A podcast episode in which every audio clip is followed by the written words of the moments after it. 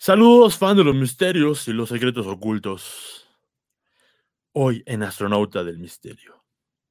El astronauta que viajó en el tiempo y vio desaparecer su país.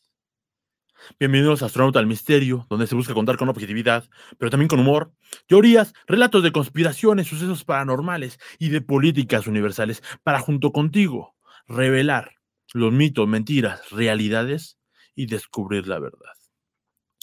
Ya sabes, like, compartir y vamos a descubrir la verdad. Hoy hablaremos de el astronauta que viajó en el tiempo y vio desaparecer su país. El relato de hoy, Astronauta del Misterio, es una historia que en realidad sucedió.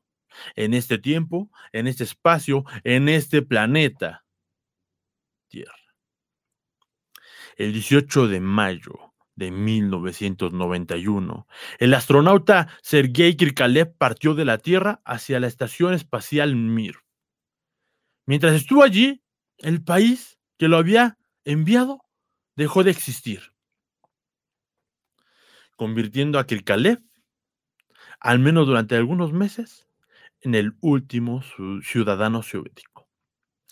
Este viaje comenzó mal, porque cuando la nave que transportaba a Krikalev se acercó al MIR. El sistema de selección de objetivos falló y así Krikalev como película de acción tuvo que atracar manualmente. Esto, cualquier movimiento en falso podría ser fatal.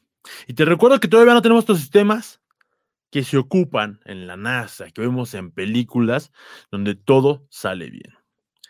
Imagínate en el espacio en donde el vacío es una succión, una fuerza tan poderosa que puede sacar las hormigas de tu nave, como en Los Simpson. Puede, de hecho, derrumbar toda la estación espacial y todos esos millones que fueron enviados al espacio. Pero manteniendo la cabeza fría, atracó Krikalev y llevó a los cosmonautas, dentro de los que estaba la primera astronauta británica, Helen Sharman, y llegaron a bordo. Él cumplió con sus deberes con toda normalidad, mientras que debajo de él, la Unión Soviética comenzó a derrumbarse más, a agrietarse y a desaparecer. Es el astronauta que vio a su país desaparecer, el famoso Krikalev. Como ya es costumbre, sigamos. Él nos comenta, fue un largo proceso, recibimos las noticias, no todas a la vez, pero nos enteramos del referéndum. Esto lo explica Krikalev. O sea, nos quiere decir que allá arriba, en el espacio, dentro de la nada, donde todavía no había internet, donde no había una conexión exacta, que se dé en todo momento, sabía lo que estaba sucediendo. Esto es algo que a mí, en particular, me daría pánico, terror. Sinceramente. Y dice que rápidamente la estación espacial se vio afectada por la política que se estaba desarrollando 358 kilómetros exactamente abajo de él. Con ellos Kazajistán, que estaban presionando por una independencia, a lo que el presidente soviético Gorbachev anunció que un astronauta Kazajistán reemplazaría a Krivalev. Así su misión terminaría para apaciguar al gobierno. Sin embargo, dado que nadie de Kazajistán había sido entrenado como astronauta, Krikalev tendría que permanecer un poco más en el espacio. Entonces no se sabía realmente de los efectos que tiene el humano durante tiempos prolongados en el espacio. Y Krikalev sabía de estos, de estos efectos. Que de hecho a los astronautas, si no lo saben, viajar al espacio es viajar en el tiempo. Algún día ahondaremos un poco más sobre esto. Y si hiciste tu tarea de física, sabrás de qué estamos hablando. Krikalev tenía 33 años y uno de los trabajos más sofisticados del mundo. El 19 de mayo de 1991, él partió en una misión de solo cinco meses. Pero 10 meses después regresaría a la Tierra apenas vivo, usando un uniforme con una bandera de un país que ya no existía. La crisis en la Unión Soviética se había agravado. La agencia espacial no tenía fondos para costear el regreso de los cosmonautas y les pidió que extendieran su estadía. Imaginemos esto, no te vas de viaje a otro país y te abandonan y simplemente no hay dinero para que tú regreses. No había dinero para que regresaran del espacio exterior, donde, claro, van naves cada 24 horas, ¿no? ¿Verdad? Donde regresan y puedes cambiar y aparecer en la tele en media hora, tampoco. Está en el espacio de ese aterrador. Él es Gorbachev. Gorbachev, el último presidente, el creador de la perestroika, el padre de la perestroika, el traidor para muchos de la Unión Soviética. La crisis política en la Unión Soviética se había agravado. La agencia espacial no tenía fondos. Kirkalev diría años después que, aunque conocía los riesgos para su salud y el desgaste que implicaba para su cuerpo, aceptó ir a esta misión porque sabía que su país lo necesitaba y que necesitaban el dinero para otros fines. Él solo pidió un poco de miel para resistir. Ya no tenía país, ya no tenía regreso. El 8 de diciembre de 1991, la firma del Tratado de Belavesa marcaba el inicio del fin de la URSS, la famosa Unión Soviética que iba a ser dividida en 15 países estados. Algún día andaremos en esta balcanización que se dio, porque es justamente uno de nuestros temas, que es la muerte de los grandes imperios. Ninguno de estos países pertenecía Sergei Krikalev. Su hogar ahora estaba a 400 kilómetros del planeta Tierra, sobre todo nosotros. Rusia se haría cargo de la agencia espacial en medio de una crisis profunda económica y política. A inicios del 92, los viajes al Mir se reanudaron. Pero, a pesar de esto, soportar el costo de viaje para regresar no se podía. Por lo tanto, los rusos comenzaron a vender asientos a otros países. Por ejemplo, Austria compró uno en 7 millones de dólares. Japón pagó uno en 12 millones de dólares para enviar un periodista al espacio. Imagínense ustedes. Sí, tu familiar se queda en, el, en otro país, juntas una colecta y lo mandas a traer, pero al fin y al cabo está en este planeta Tierra. Le puede mandar, él puede trabajar, puede ir a una tienda y robar quizá, pero en el espacio, donde no hay realmente espacio para donde moverte más que un cuarto o dos cuartos. No te puedes ejercitar. Estamos hablando de los tiempos de 1991 donde la tecnología y solamente los elementos necesarios eran los que las agencias espaciales te permitían. En el viaje de vuelta que vendió la Rusia, solamente había un asiento.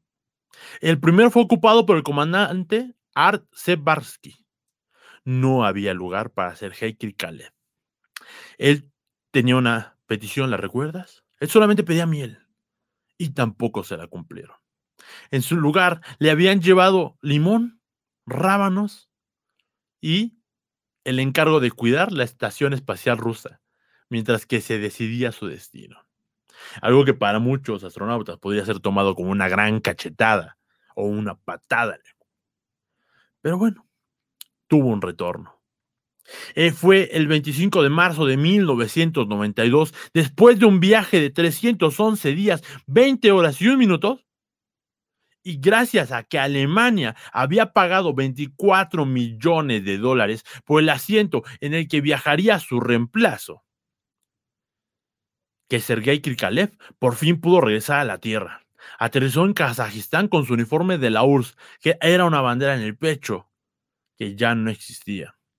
Cuatro hombres ayudaron y tuvieron que bajar a Krikalev de la cápsula Soyuz y ponerlo en pie. le echaron un abrigo encima, le dieron un plato de caldo. El informe de su llegada lo escribe como una víctima del espacio y que se veía, y cito, pálido como un saco de harina y sudoroso como un bulto de masa húmeda. Algo que quiero hacer notar aquí es que su viaje duró 311 días, 20 horas y un minuto. Recuerda, astronauta, cómo tú actúas por no salir. Una semana, una cuarentena. Con todas las comodidades que pudieras ir a la tienda y comprar, tu serial, ahora que tenemos servicios de streaming con películas ilimitadas. No se pregunta Emilio García, si al regresar los estadounidenses toman la estación, ¿es un rehén? No, porque no tiene país, no tiene quien lo reclame. De hecho, podrían reclamarlo como suyo. Recordemos la película, La Terminal, en donde un sujeto que viaja a Estados Unidos se queda sin país debido a diferencias políticas que ocurren en él, por lo tanto no puede ser reconocido como individuo de ningún lugar y se tiene que quedar en un lugar neutral, como lo es un aeropuerto. Podrías quedarte en Suiza, pero no puedes viajar.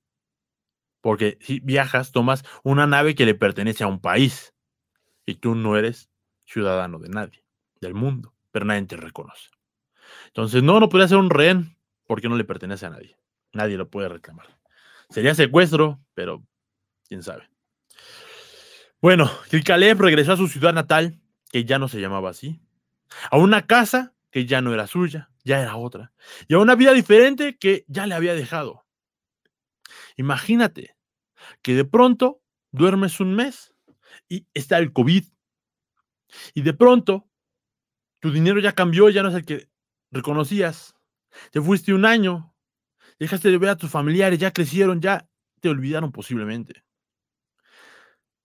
La gente ya no piensa como pensaba cuando tú estabas, ya que cambió el sistema económico y ahora los ánimos de libertad son otros. A lo mejor imaginemos en un caso hipotético que te vas y cuando regresas ya todos dicen compañere y eso no está mal. ¿Cómo te sentirías tú? Su sueldo de Krikalev ya no valía casi nada por la hiperinflación. Su posición de privilegio como un, astronauta, como un héroe, ya no existía. Recordemos que durante la carrera eh, de astronautas entre los gringos y los rusos. Eh, perdón, es que mandó un mensaje acerca de que los lives nos están viendo. Les pedimos una disculpa. No entendemos a qué se debe esta situación, pero tenemos que seguir con el programa en vivo. Recordemos que durante la carrera espacial entre rusos y norteamericanos, era un hito, era de héroes, eran figuras internacionales. Pero ya no existía la URSS, ya no existía todo este nivel mediático. Él solamente era un hombre olvidado en el espacio, que fue bajado a la fuerza solamente porque alguien más iba a ocupar su lugar en esa estación espacial. Si no, quizá no hubiera regresado. Nadie se hacía cargo de este hombre. Ya lograron entrar. Muchas gracias por interrumpir un poco en vivo el mensaje, pero muchas gracias por vernos. Estamos acabando ya la historia porque ahora Astronauta del Misterio solamente dura pocos minutos para que usted lo pueda disfrutar en todas las redes, Spotify, YouTube, TikTok y podemos estar en todos. Búscanos en TikTok y Spotify como Rod Montijo. Únete al grupo de Facebook donde ponemos las investigaciones que hacemos, memes y mucho más. Y por favor, sobre todo, suscríbete en el YouTube Astronauta del Misterio para que veas todos los programas, que ahora son cortos, reducidos, en podcast para que tú los puedas ver. Regresamos a la historia de Kirkalev, este astronauta que viajó en el tiempo y ya no tenía casa, ya no tenía país. Su dinero ya no valía nada por la inflación. Su posición de privilegio ya no existía. De hecho, la URSS o el ejército de Rusia lo había llamado como reserva. Y como él no se presentó, tenía una orden de arresto en su contra. Entonces llegó y regresó a la Tierra. Y ya había una orden de arresto. Obviamente lo perdonaron cuando él explicó que estaba fuera del planeta. Eso es algo bastante cómico porque ahí sí uno puede decir, yo no recibí, yo estaba fuera del planeta. Y él fue llamado el Yunque del espacio. Pero al poco tiempo, después de 311 días, que el por fin regresó al planeta Tierra. Volvió a la estabilidad, tuvo un empleo, y de hecho realizó cuatro viajes al espacio más. El cosmonauta ruso Gennady Padalka es el que ahora tiene el récord porque primero lo tenía Kalev de convertirse en el humano con más tiempo en el espacio. La última misión de Padalka duró 168 días, lo que llevó a acumular un, total de 879 días en el espacio, que durante cinco misiones ha participado. Kalev solamente participó en seis. En el 2005 fue la última. Y de hecho, él dice que hoy mismo regresaría al espacio. Ahora van a conocer a Krikalev, el hombre que se quedó sin país, el hombre que perdió su lugar en la tierra, El hombre que se fue al espacio y cuando regresó, la vida había cambiado. Él es el héroe de este día, Sergei Krikalev.